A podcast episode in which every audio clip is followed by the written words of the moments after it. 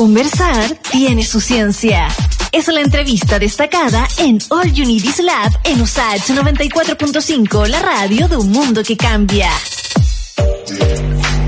3 con 15 entonces, eh, te lo decía al principio del programa, ¿no? Investigadores revelan que existe una relación entre cambios en la ionosfera y la propagación de terremotos y tsunamis en Chile, una cuestión que podría ayudar a desarrollar eh, en el marco todo esto de sistemas de alerta temprana, multiparamétricos. ¿Qué es esto? ¿De qué se trata también el trabajo que están haciendo los investigadores? Lo conversamos con eh, Juan González en un ratito, que es investigador del CIGIDEN, por mientras yo te aviso que en Chile y el mundo se utilizan diferentes instrumentos para pronosticar la propagación de las olas de tsunami, boyas oceánicas, por ejemplo, sensores de presión instalados en el fondo del océano, además de modelos de ruptura de fallas finitas de tsunamis en tiempo cercano al real.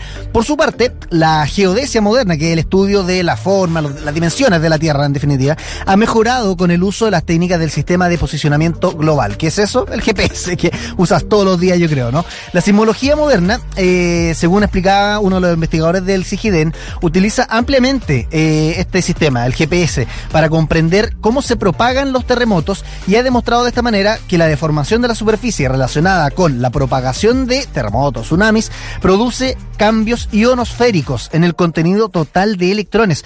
Por lo tanto, ahí es que hablan de una nueva forma de detección de tsunamis mediante el contenido total de electrones ionosféricos registrados por los GPS, digo. Todo este es el trabajo entonces que eh, genera una relación entre la ionosfera o los cambios que hay entre la ionosfera y la propagación de terremotos y tsunamis en Chile. Tú te preguntarás ahí entonces cuál es la relevancia que puede tener aquello, bueno, a partir de estos eventos es que dedujeron que es un cambio eficaz para evaluar la ocurrencia de los mismos, de los terremotos y la propagación de los tsunamis, lo que podría dar luz eventualmente de fundamentos para el desarrollo en el marco de sistemas de alerta temprana multiparamétricos. El sistema de alerta temprana, el SAE, por ejemplo, como el que tú eh, recibes a veces en tu teléfono, ¿no? El que en, alguna alerta de la ONEMI o cuestiones por ese estilo. Así que para saber si es que efectivamente es ese el avance y también cuál es la investigación, lo vamos a aclarar con, ahora sí, Juan González, investigador del CGDEN. Juan, ¿cómo estás? Y gracias por conversar con Radio Usach y Santiago Televisión.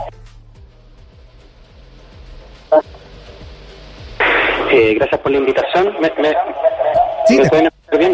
Sí, te escucho. Te quería consultar, Juan, primero eh, aclarar, porque yo estaba acá explicando que tanto, no solamente en Chile, sino que a nivel internacional, hay un montón de instrumentos para pronosticar la propagación de las olas del tsunami, ¿no?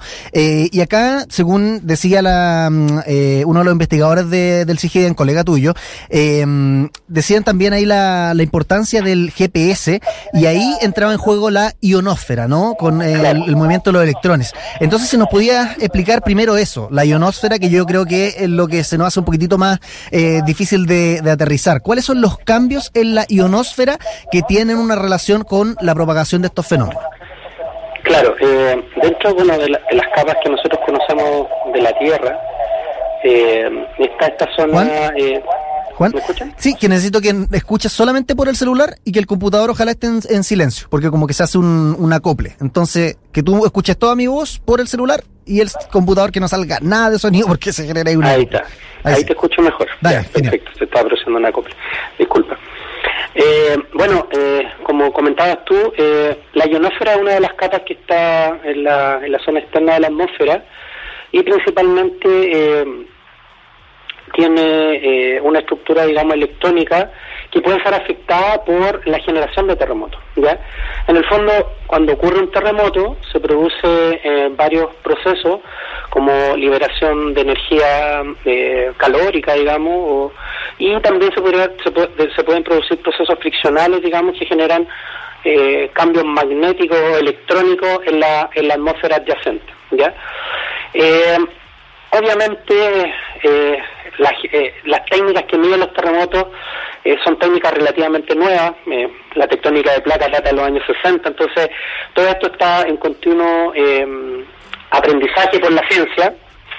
Y la medición de la ionosfera, digamos, estas perturbaciones electrónicas, digamos, de electrones en la ionosfera, generadas por terremotos eh, se pueden eh, entender o conocer a partir de eh, mediciones de GPS, ¿ya?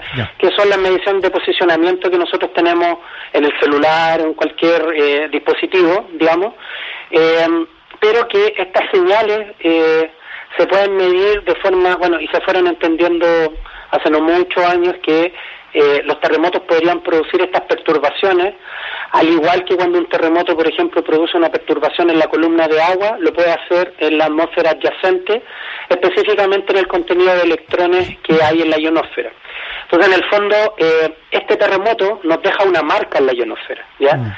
Una marca, digamos, que muestra la extensión del terremoto y ciertos aspectos de la propagación de la onda sísmica.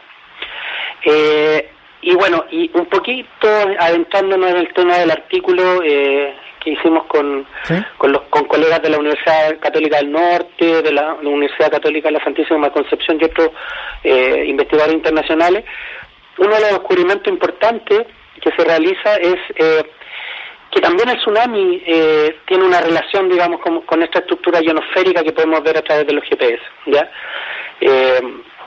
Entonces la propagación, encontramos que la propagación de tsunami tiene una relación con este, con este proceso, digamos, de, eh, de perturbación de la, de la ionósfera adyacente al terremoto y que pudiera, de alguna manera, ser un, una, una forma, una aproximación para eh, entender, eh, entender mejor el tsunami y además quizás en el futuro usarlo como un, un proceso de alertamiento temprano. ¿ya? En ambos casos, eh, el, digamos, tsunami y terremoto, eh, son dos preguntas en realidad. En ambos casos, el tsunami y terremoto eh, tiene que ver con la cantidad total de electrones que hay en la ionosfera, uno, y segundo, cómo el GPS logra detectar ese cambio, la cantidad de electrones de la ionosfera. Ya, eh, en realidad, el, proceso físico, bueno, cuando ocurre un terremoto, un tsunami, son procesos que están encadenados, digamos, ¿ya? Estos procesos están encadenados, entonces, eh, en el contenido total de electrones, eh, se muestra, digamos, eh, este proceso de propagación del terremoto y del tsunami, ¿ya? Lo que no se había encontrado inicialmente era la relación con el tsunami. se había visto en otros artículos que, que la dinámica del terremoto afectaba a la ionosfera y generaba el, em, la, digamos la perturbación del contenido total de electrones. La medición eh, a partir de, las señales de GPS en general, eh, si bien no es mi área de, expertise, yo trabajo específicamente en el tema de tsunami, eh, pero mis colegas, principalmente de la India, Mahesh Srivastava, que es el que lidera este artículo, ellos adquieren información de, de satélites de GPS que están dando eh, órbitas continuas por la Tierra, ¿ya? Y pueden obtener em, datos que nos eh, que, nos muestran, digamos, esta perturbación, ¿ya? Eh, principalmente con distintas órbitas de satélites que tienen, que son satélites, digamos, geodésicos que están midiendo em, datos de GPS principalmente. Mm. Entonces adquieren estos datos y bueno, ven que eh, esta, esta ionosfera está siendo perturbada, digamos, se ve esta perturbación eh, mediante esta adquisición de los datos de satélites eh, y se empieza a asociar, digamos, esa perturbación.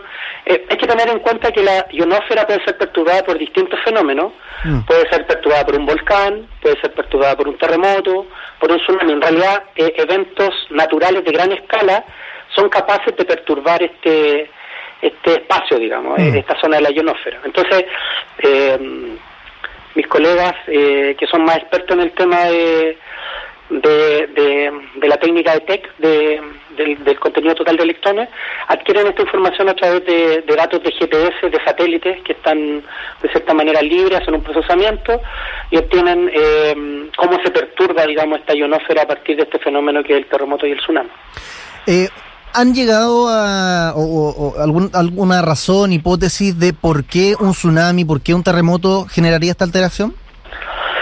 Eh, como te comentaba anteriormente, eh, cuando se ocurre un terremoto, estamos, bueno, en este caso terremotos de subducción, generan, eh, son dos bloques de roca gigantescos, digamos, que están haciendo fricción.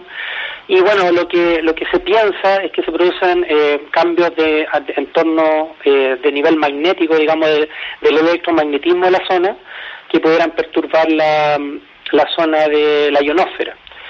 Eh, lo que todavía no tenemos muy claro, y bueno, estamos tratando de comprender, es cómo ese fenómeno electromagnético también lo produce el tsunami, que probablemente lo produzca eh, a medida que se propaga, digamos. Eh, la onda se empieza, estamos hablando de una onda de, gran amplitud, digamos, de un espacio bastante grande, un área, un área importante, y esta onda se propaga y al propagarse genera, eh, digamos, cambios electromagnéticos, ¿ya?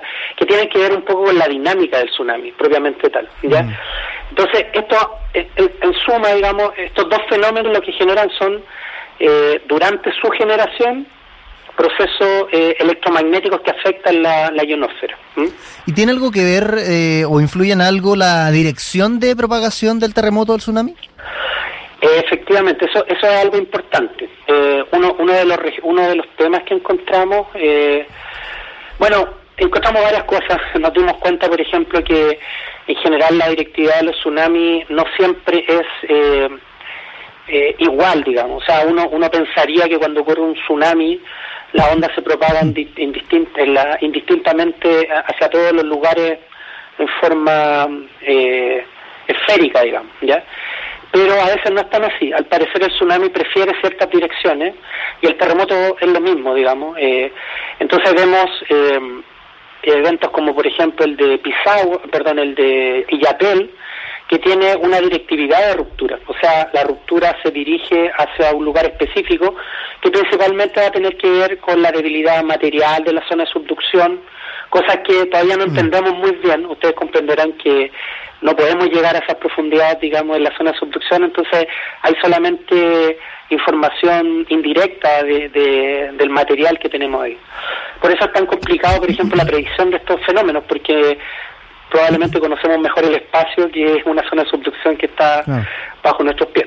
Em, pero el tema es que eh, esa directividad afecta, digamos, de cierta manera y nos da un poco la, eh, nos entrega la forma que podemos ver de la de la de la perturbación en la ionosfera. Mm. Oye, recordarle a los que nos escuchan por, eh, por la radio, estamos conversando con Juan González, investigador del CIGIDEN, sobre la relación que existe entre terremotos, tsunamis y cambios que se darían en la ionosfera, que es una, una de las partes de, la atmósfera de la Tierra.